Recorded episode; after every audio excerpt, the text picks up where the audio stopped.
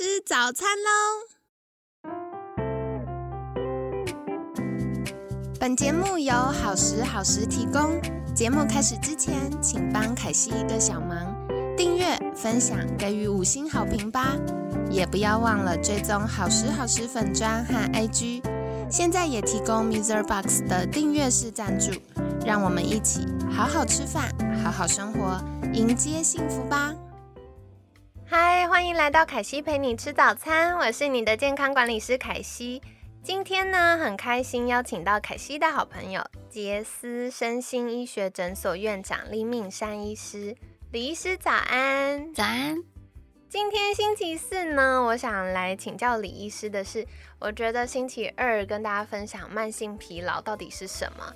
那昨天我们跟大家分享了很多很棒的营养品，那。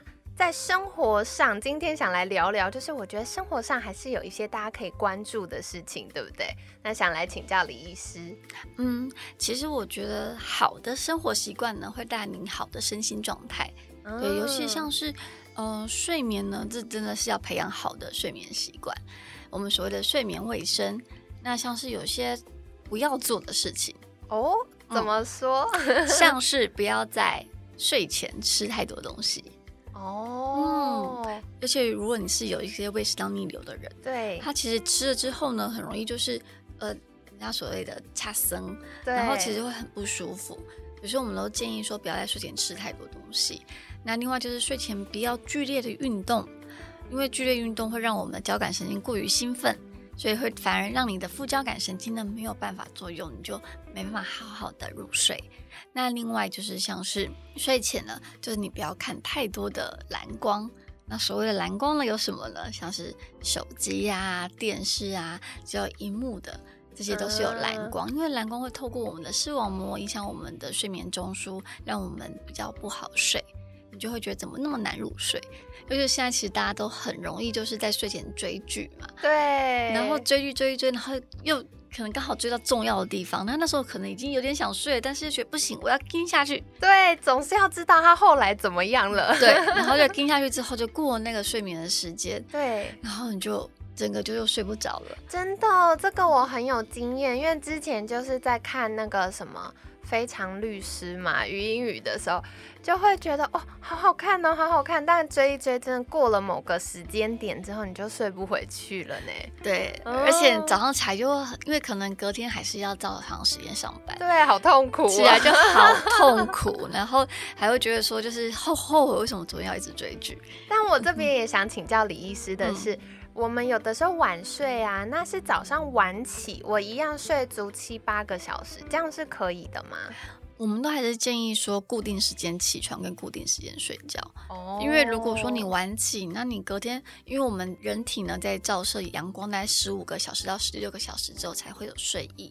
原来是这样。对，所以如果你晚起的话，你照射阳光不够，或是你的活动量不够的话，其实你晚上又更难睡，然后你就会越来越晚睡。然后越来越晚起，原来是这样。因为我常也会遇到客户跟我说啊，不是啊，国外的时候，比如说我到两点睡，那我早上十点起，我可能就是国外某个时区。的那个人的作息，为什么人家可以我不行？其实跟我们自己当地的日照，还有我自己白天起床活动量也有关系。嗯，对，没错。就像我们在调整时差的时候，我们都会说，就算你第一天、第二天再怎么爱睡，你还是要盯着，对，要不然你就会一直调不过去。真的，因为像凯西以前有时差的时候，我就会。很深，一直很想睡。可是如果你一直在错误时间睡，你就会一直调不过去。嗯，然后后来就变成一下飞机就冲去玩，然后冲去玩白天嘛，就晒很多太阳，然后到晚上就累挂了，然后就哦好好睡，然后隔天时差就调好了。嗯，对啊。哦，原来是这样，所以大家就算疫情期间没出国，在台湾还是要调一下时差呢。没错。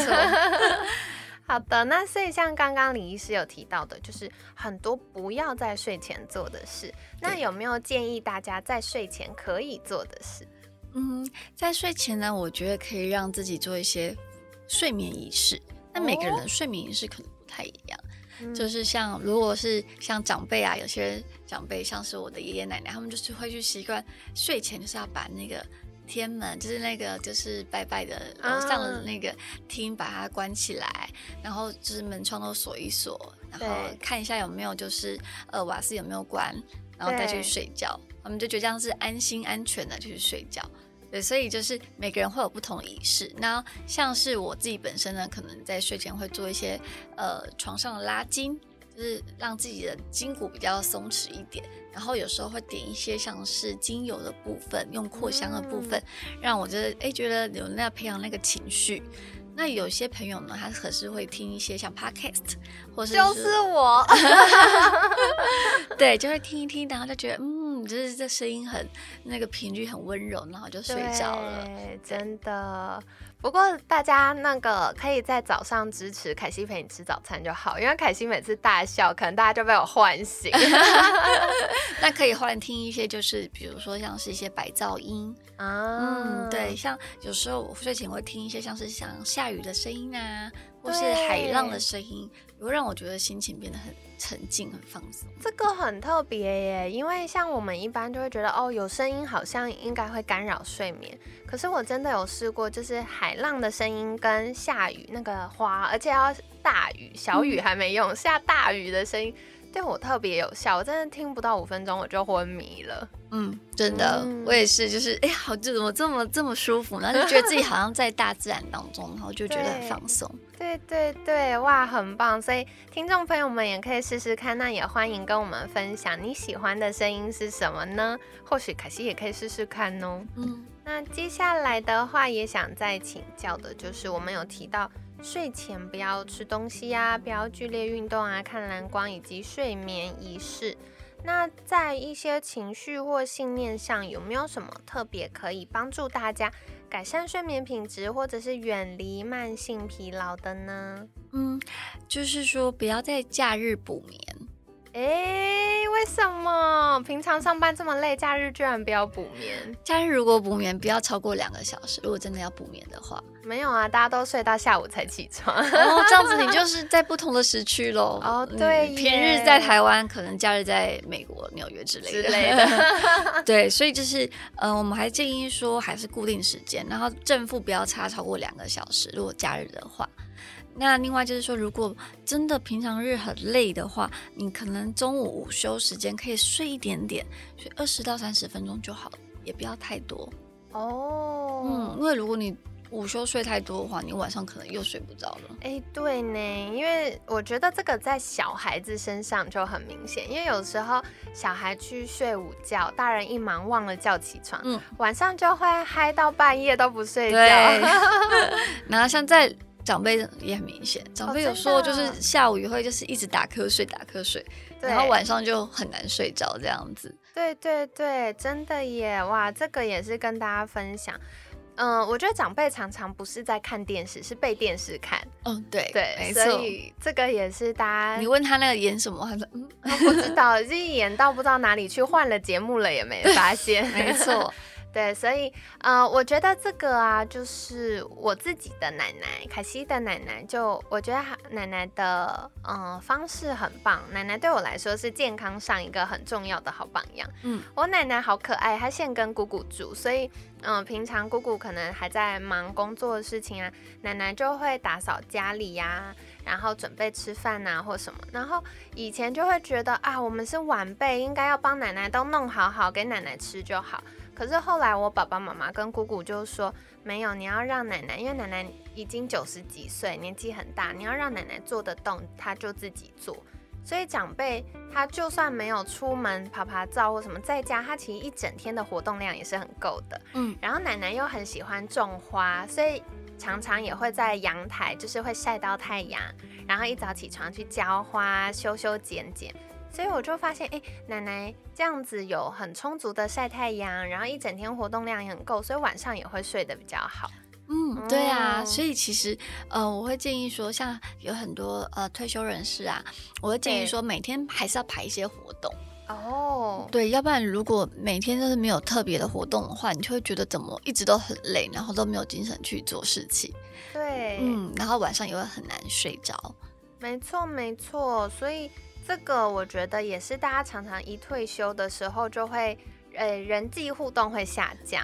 嗯，然后可能每天的活动量也会减少。那一直关在家，真的很容易就是身体的状态或情绪也会跟着下降，而且失去了目标。哦，对，像嗯凯西奶奶，她就觉得说，哎，帮我女儿就是准备一些餐，然后做家事，其实对她来说也是一种心灵上的满足。对，很幸福。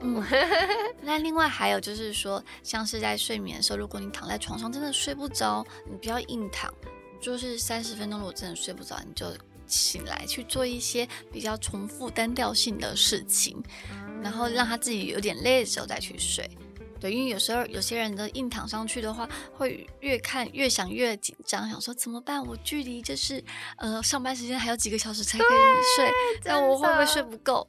对，那如果你半夜醒来，也不要去看闹钟时钟，因为你看的时间，你会越看越紧张。对，你就开始算说有多少小时还可以睡这样子。嗯，那如果说你真的是有些客户呢，他其实看到床就很害怕，因为他看到床就联想到我可能今天晚上又是睡不着，这又是一个任务了，这样子就觉得睡觉比上班还要累，因为每次要让自己确定睡着太困难。这个时候我就建议说，你可以换一个地方睡。哦，真的，这个好聪明哦！就是比如说，你可能换到沙发睡，或是换一个房间睡这样子。对，你就是把你那个本来的环境脱离，对对，去连接，不要把那你的那张床跟失眠连接在一起。对，这个啊，像我有个客户，他就是这样子，因为平常，呃，我觉得以前小孩呀、老公都在家的时候，他就家里闹哄哄，那妈妈就会要照顾大家嘛。可是老公就出差，然后小孩。又大了，就是到外地去念书了。然后他一个人在那么大的家里，他就觉得哦，好像很有点小孤单。那到晚上，他就越来越睡不好，而且就像刚刚李医师说的，他就会开始想说，我已经躺了两个小时还没睡着，哇，现在已经三点，哇，四点，等一下天就亮了，哇，我真的到天亮都没睡。然后后来他就压力越来越大，然后后来。嗯，我在关心他，他就说哦，凯西，我后来已经睡得比较好。我觉得，哎，为什么呢？之前不是很困扰，而且他还在纠结要不要吃助眠药物。然后后来他就跟我说没有，因为他就跑去睡女儿房间。那因为女儿房间是比较靠马路这边，所以晚上她就是窗帘拉起来睡觉，然后到早上太阳就会自动晒进来。那晒进来的时候，她就觉得哎。那这样是比较舒服的，她就睡比较好了。嗯哦，所以真的很有趣。有时候换个环境，就算在家里也可以有改善。嗯，或是有些人会把那个摆设换一下啊，呃，方位换一下，也会让你说有一个不不同的感受。对，就是居家旅游的感觉。好诶，太好了。那今天也很感谢李医师跟我们分享了很多的撇步哦。我觉得最有趣的是李医师一开始就说，好的生活习惯会帮我们带来好心情、好睡眠。那不要做的事情是不要在睡前吃太多东西。很多人就会觉得要吃饱饱才睡得好，但其实我们。呃，吃太饱的时候，身体是要消化的。那身体忙着消化，它就没有办法让我们停机，开始去做一些免疫的工作啊、修复啊、排毒的事情。所以睡前不要吃太多东西是很重要。然后还有睡前激烈运动，因为很多听众可能是上班族，那要下班才能去上运动课。那上了运动课呢，回到家赶快洗了澡就赶快睡觉。可是这时候我们的呃，交感神经可能还很活跃，我们就没有办法放松睡觉。那再来，像刚刚李医师提到的，不要一直看蓝光，我觉得这很容易踩雷，因为不是工作到断电，就是追剧、看电影看到断电。所以，嗯，就算大家有睡着，可能睡眠品质也没那么好。嗯，所以这个是大家可以多留意的哦。